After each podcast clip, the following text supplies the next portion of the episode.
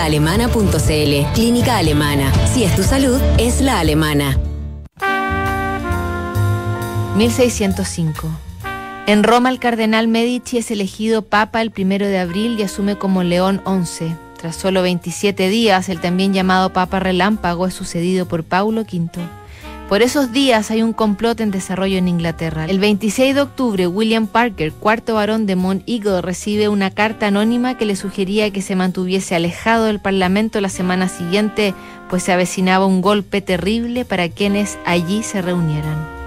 Mi Lord, movido por el amor que profeso a algunos de vuestros amigos, Preocúpame por vuestra integridad y en consecuencia os aconsejaría, si en algo apreciáis vuestra vida, que busquéis alguna excusa para evitar vuestra presencia en el Parlamento, pues Dios y el hombre se han unido para castigar la maldad de estos tiempos, y no os toméis a la ligera esta advertencia, retiraos a la campiña, donde podréis aguardar acontecimientos a salvo, pues si bien no se aprecian signos aparentes de agitación, yo os digo que se asestará un golpe terrible a los presentes en el Parlamento, que no podrán, sin embargo, distinguir quién les ataca.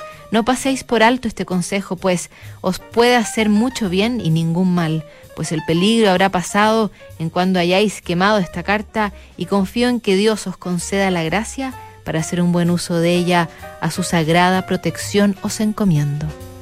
El golpe terrible anunciado era nada más y nada menos que la conspiración de la pólvora, un complot para acabar con las cámaras del Parlamento organizado por un grupo de personas, entre las que se encontraban Guy Fawkes, un hombre que se conoce ahora por millones porque en lugar de destruir la carta, Parker se la pasó al duque de Salisbury, que a su vez informó al rey Jacobo de la atrocidad que se estaba gestando.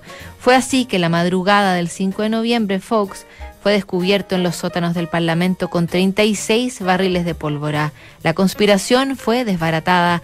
En los siguientes 254 años fue obligación celebrar el fracaso de la conspiración de la pólvora y todavía cada 5 de noviembre, cientos de hogueras y fuegos artificiales recuerdan en países de habla inglesa la tragedia que no fue gracias